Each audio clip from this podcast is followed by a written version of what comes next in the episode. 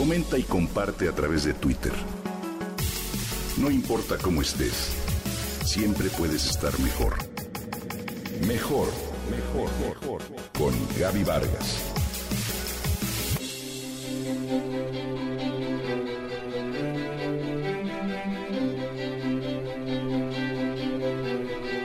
La Ciudad de México tiene diversos monumentos y símbolos que la representan, entre ellos las palmeras, también llamadas palmas, y constituyen uno de sus elementos naturales más emblemáticos.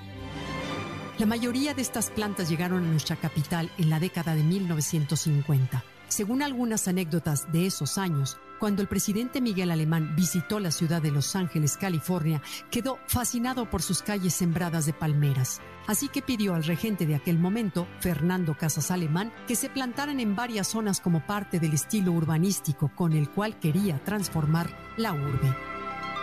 De esta forma, colonias como Lindavista, Álamos, Narvarte, Polanco, Anzures y Lomas de Chapultepec empezaron a albergar estas especies vegetales en sus principales avenidas y camellones. La medida se tomó además por las ventajas que representan estas plantas, las cuales se han adaptado al clima de la ciudad, son muy longevas, sus raíces no dañan las banquetas y tuberías subterráneas y no requieren demasiados cuidados y no obstruyen la vista de los edificios. Si bien las palmeras, como ya hemos mencionado, resultan una insignia de ciertas zonas de la ciudad, no cabe duda de que la más famosa se ubica en la tercera glorieta del Paseo de Reforma donde inicia la calle de Niza.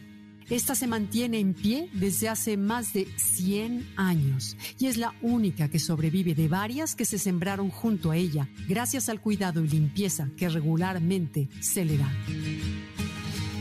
Sin embargo, a diferencia de esta célebre palma, muchas otras hoy sufren una grave crisis debido a que se han infectado con bacterias y hongos patógenos que les están ocasionando un grave debilitamiento e incluso la muerte.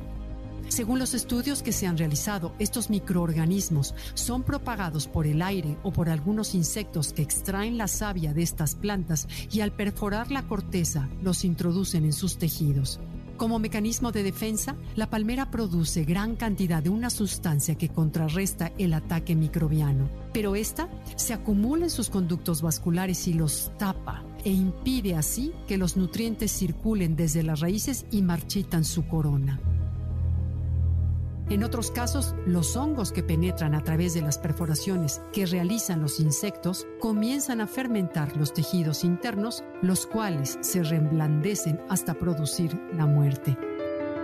El registro de la presencia de al menos dos de las especies de hongo que están atacando a las palmas es relativamente reciente y parece estar asociado al aumento de las temperaturas debido al cambio climático, ya que antes solo se habían observado en zonas costeras. Esta crisis infecciosa también se ve agravada por el hecho de que las palmeras son especies introducidas que no cuentan con aliados naturales que las defiendan contra estos enemigos microbianos.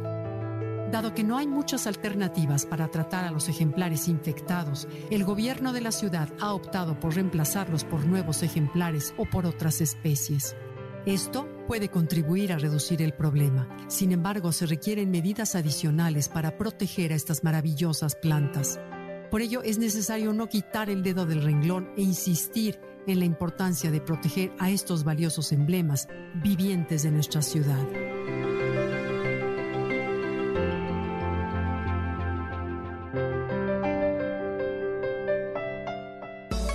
No importa cómo estés, siempre puedes estar mejor. Mejor, mejor. Con Gaby Vargas.